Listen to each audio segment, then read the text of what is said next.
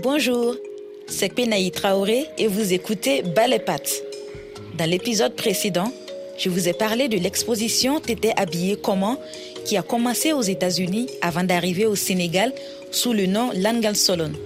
Ce concept dénonçait déjà les agressions sexuelles avant MeToo et Balance ton port. Je vous ai aussi raconté que les victimes étaient systématiquement culpabilisées sous prétexte d'être vêtues de façon provocante. Pour commencer cet épisode, je vais vous raconter l'histoire d'une amie d'enfance. Je garde encore en mémoire ce qu'elle a vécu quand nous étions encore adolescentes, alors que nous étions naïves et que nous faisions naturellement confiance aux personnes que nous rencontrions. Nous nous transformions en petites commerçantes pendant les vacances scolaires dans les rues de la ville de Yamoussoukro. Nous marchions toute la journée, des dizaines de noix de coco portées sur nos têtes. Un jour, sur le chemin du retour, deux jeunes hommes plus âgés que nous nous interpellent pour acheter des noix de coco. Ils nous taquinent et finissent par demander à mon amie si elle pouvait passer les voir plus tard, histoire de discuter. Le soir venu, enthousiaste à l'idée de se faire de nouveaux amis et peut-être des clients quotidiens, elle se rend au rendez-vous. Les deux hommes lui proposent de les rejoindre dans leur studio en raison de l'obscurité dans la rue. Une fois à l'intérieur, ils verrouillent la porte et se mettent à se déshabiller. Mon ami se rend compte de ce qui était en train de se passer. Envahie par la peur, elle se dirige vers la porte, mais impossible de sortir. Il la menace et lui ordonne de se déshabiller. L'un des deux hommes essaie de la pousser vers le lit et n'y parvient pas. Il lève la main, prêt à lui mettre une gifle.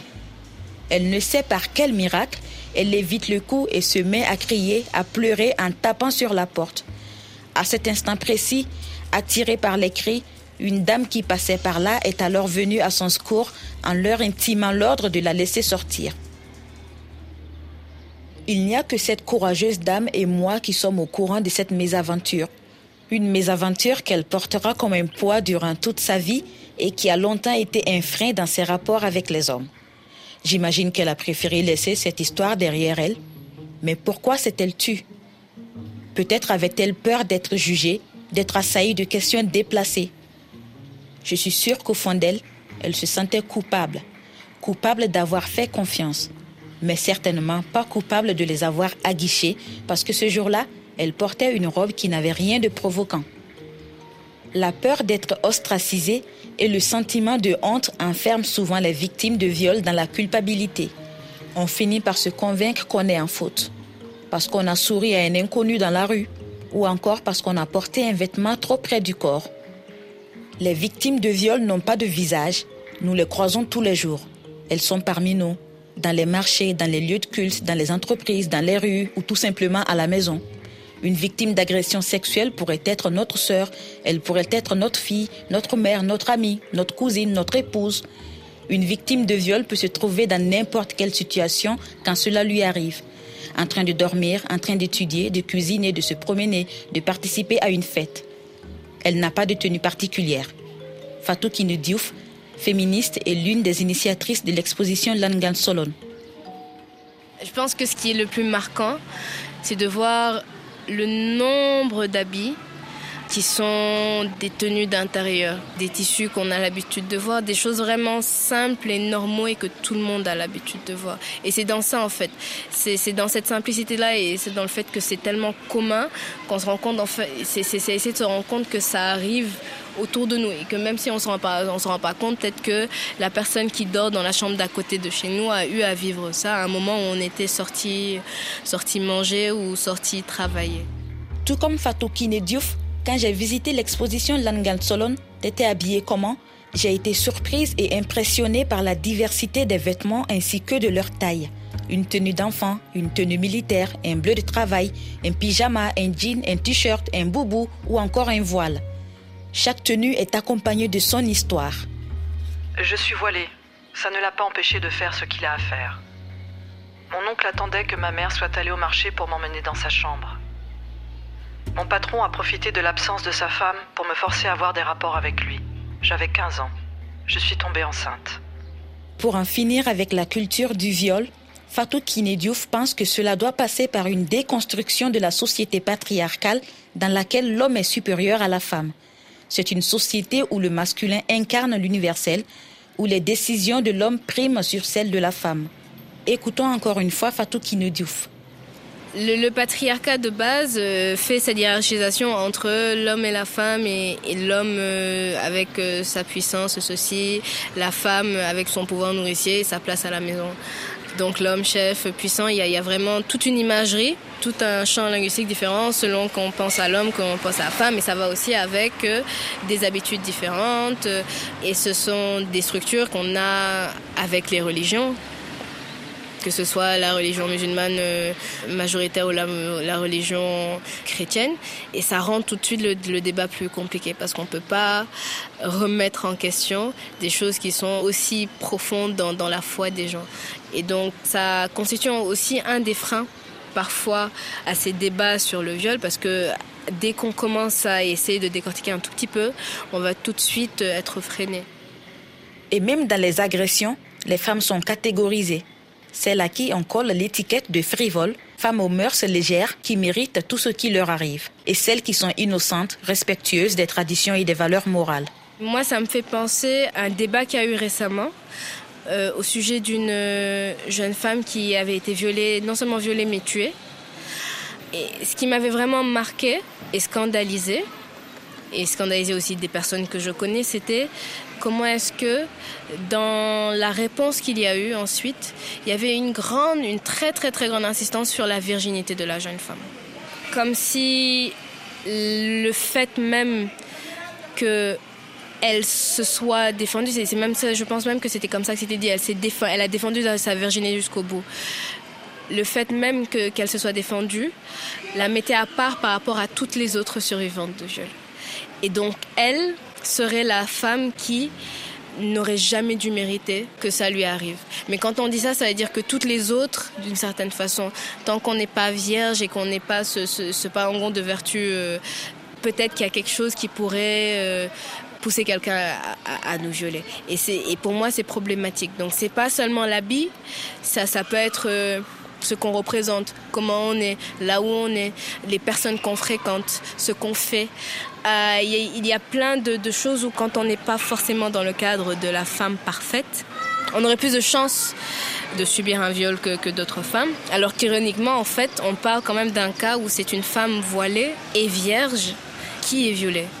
Et, donc, pour moi, c'est extrêmement ironique de voir ce cas-là et tout ce qu'on peut faire ressortir de ça alors même que, c'est la preuve vivante que l'habit et quoi que ce, soit qu'on fasse ne, ne prouve rien, c'est la preuve vivante de ça et pourtant tout ce qu'on finit par dire c'est elle est restée vierge. C'est sous couvert de ce patriarcat que les femmes africaines sont assujetties à des traditions comme le mariage forcé et l'excision.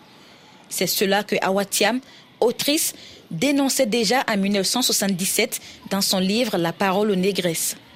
Elle écrit Un dénominateur commun aux femmes la violence phallocratique. C'est cette violence qui vous fait croire que vous n'êtes rien sans l'autre, celui qui a la culotte bien garnie, celui qui détient le phallus. C'est cette violence qui tente par quelque moyen que ce soit de vous réduire en inférieur. Elle peut, sous des apparences mensongères, vous charmer et vous endormir et peut-être un jour vous réveiller ou vous matraquer ou bien vous assassiner dans votre aveuglement sommeil, dans votre aveuglement charme. Elle est là, cette violence. Elle est le lot quotidien de toutes les femmes opprimées, où que ce soit, quoi qu'elles fassent. Les analphabètes, tout comme les intellectuels, n'en réchappent pas.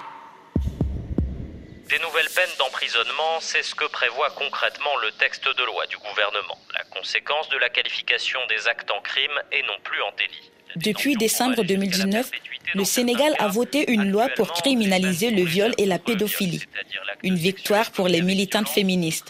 Désormais, les auteurs de ces crimes peuvent écoper de peines allant jusqu'à la perpétuité. Mais la criminalisation n'est qu'une infime partie du chemin à parcourir.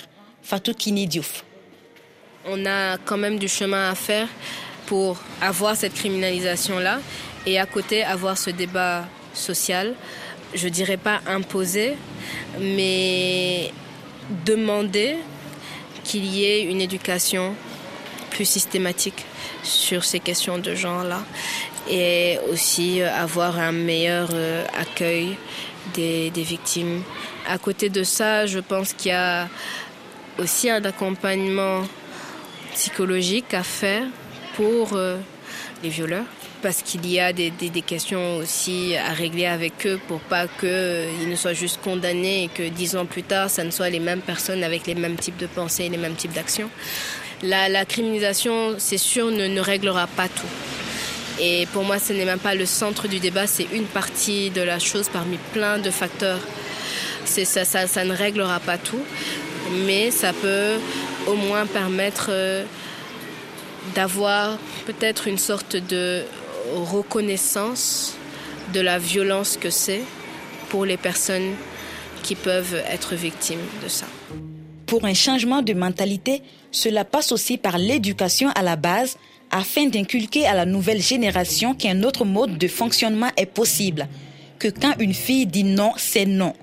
Une nécessité dans la transmission des valeurs du respect de l'autre selon Awa Diouf, directrice du musée de la femme Ariette Batili de Dakar. Ce sont encore des questions véritablement taboues, hein, les questions de sexe, parce que les parents ont honte de parler de sexe avec leurs enfants mais ils vont apprendre vraiment auprès des amis, dans la rue, et c'est pas forcément la meilleure manière de comprendre les choses. Et ce qu'il faut faire peut-être, c'est essayer au niveau de l'éducation nationale, je crois.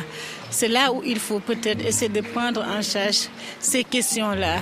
À partir du secondaire, premier cycle déjà, où les jeunes filles commencent à, pour la plupart, commencent à avoir leurs premières règles, où les garçons aussi grandissent un peu, qui commencent à, voilà, à l'âge adolescent comme ça. Je crois que si, si déjà dans les familles, il est difficile de parler de ces questions-là, qu'au moins à l'école, qu'on puisse prendre ces questions-là en charge pour aider quand même les jeunes.